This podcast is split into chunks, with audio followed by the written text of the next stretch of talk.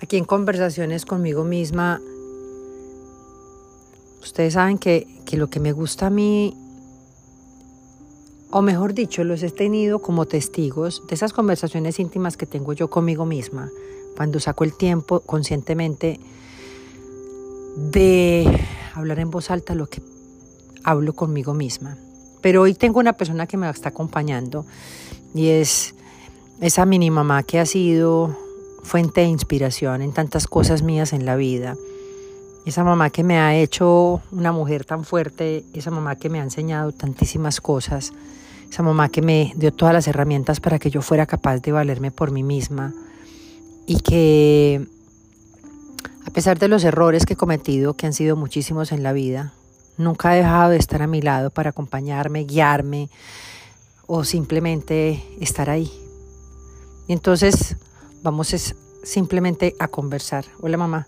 Hola, ¿cómo estás? Bien, mami, ¿tú? Muy bien, bien. Oye, mi mamá, ¿vos qué sentiste ese día que, que, que, que, yo llegué a tu vida? Ese día en que te llamaron a decir que había una niña que si tú la querías para tu hija.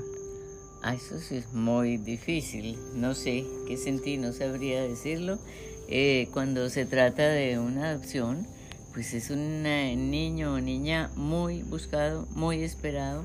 Es tan distinto cuando una mamá queda en embarazo que no puede ni escoger ni buscarlo con esta lucha que nos toca a los que adoptamos. De manera que eso lo que uno siente en realidad en ese momento es susto, susto, nomás. ¿Susto solamente? Susto, sí. bueno, y entonces, y ah, bueno, ¿y el amor qué? El amor va naciendo, diría yo. Así como cualquiera tiene un bebé, no creo que automáticamente sea ese amor. Lo primero que una mamá siente en un parto es susto, ver cómo está el niño, eh, ¿cómo me va a hacer Pero ¿qué vas a decir vos si no tuviste bebé con parto? O simplemente te llamaron a decirte que había nacido. Y entonces alguien fue a recogerme a la clínica y cuando tú me viste por primera vez. Sí, ya automáticamente uno dice, ya, esta es la niña. No, no quise que te hicieran exámenes que de sangre, que no sé qué. Y yo, no, no, esta es, pues porque yo no soy capaz de, de rechazar una niña que me están mostrando y si usted puede ser la mamá, ¿cómo voy a decir no? No la quiero por esto, porque tiene una nariz fea, porque no me miró, no. Pero es que tampoco estabas en el supermercado, querida. ¿Cómo vas a decir que, que, que, estabas escogiendo? Tú no estabas escogiendo. Es que esa es la diferencia.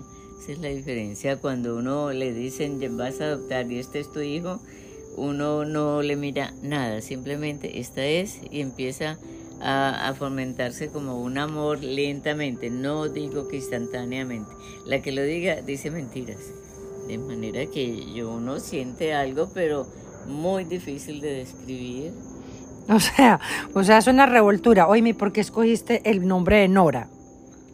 Nora, porque yo decía, no me gustan nombres compuestos, no me gusta de pronto uno solo, eh, así como, como decía mi mamá, eh, tropezón, Sara, eh, Héctor, que decía ese nombre como de un tropezón. Entonces, yo quería un nombre larguito, pero que no fuera tampoco Pero un momentico, yo tengo dos nombres, yo tengo mi nombre es compuesto, como el que no querías mm, compuesto y me pusiste compuesto. Sí, pero lo que pasa es que no quisiste ponerlo como es, Nora Luz. Pero en mis papeles no sale Nora Luz pegado, mis papeles sale Nora y Luz como segundo nombre. El, notario que no entendería, pero Ah, bueno, pero yo tengo dos nombres, yo no tengo un... O sea, ustedes pretendían que yo me llamara Nora Luz completo. No, bendito, necesito saber quién fue el notario. No, no, no, mamá, pero ¿cómo es te ocurre? una en el colegio que se llamaba así Nora Luz, nunca lo separamos. No, pero horrible, ah, no, a mí no, yo, yo, yo, pues les digo que siempre la he molestado y le he dicho que voy a ir a Bienestar Familiar a demandarlos porque me pusieron un nombre muy feo. Y, exacto, y yo, y yo te he contestado, vaya y lo cambio, eso es muy No, pero esto... Y llevamos 50 años y no has querido Pero es charlando, o sea, esto es una charla de realmente, mi yo, a mí me encanta mi nombre Nora. El Nora Luz compuesto no me gusta. Y el Nora me fascina, o sea, mi nombre me encanta y lo más, lo más, lo más chistoso es que alguna vez me decían que Nora significa luz, entonces me llamo Luz Luz. Luz Luz, pues sí, pero eso no lo dije yo ni lo sabía. sí, pero supuestamente Nora es un nombre árabe y, y significa luz, ¿sabías? O sea, muy chistoso. No, no. Ayer estábamos viendo las estrellas Y, y- y también a ti te fascinan las estrellas y también te fascina la naturaleza y te fascina caminar. Las, eh, la naturaleza y las obras de Dios. Exactamente, exactamente. ¿Por qué te gusta tanto el cielo, mamá?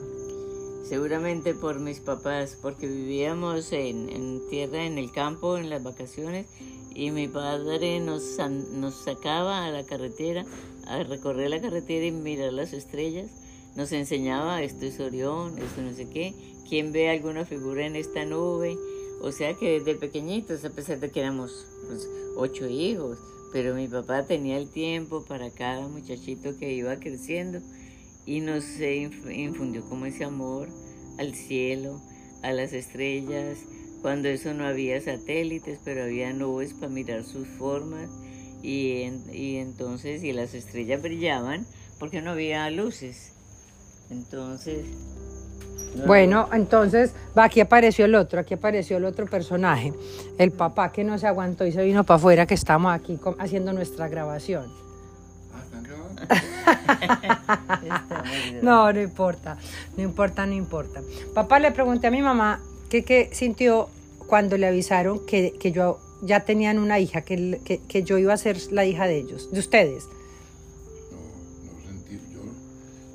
No qué sentí tampoco, yo, una emoción, una cosa, un susto. y cuando me viste por primera vez, No, esa mucha muñequita tan linda. Vimos, a mí me parecía mentira que estábamos viendo una hija ahí y el, y el doctor examinándola. Y que no la podíamos llevar así tan y que nos la fácil. podíamos llevar. sin para- un parto, sin dolor. Yo tengo una compañera que decía que cuando ella tuvo los hijos le decían, vea qué belleza, es una niña. Y ella decía, a mí me importa un comino, que sea niña, niño, que sea un estilógrafo. Y se me ha podido decir que tuve un estilógrafo. Con esos dolores a mí no me importaba. Eso tiene- necesita uno después tiempo para aterrizar. Bueno, aquí pues les dejo este pedacito, un pedacito de, de mi historia, un pedacito de este momento íntimo de, que compartí con mi mamá y luego con mi papá. Les mandamos un beso. Muchas gracias. Un abrazo.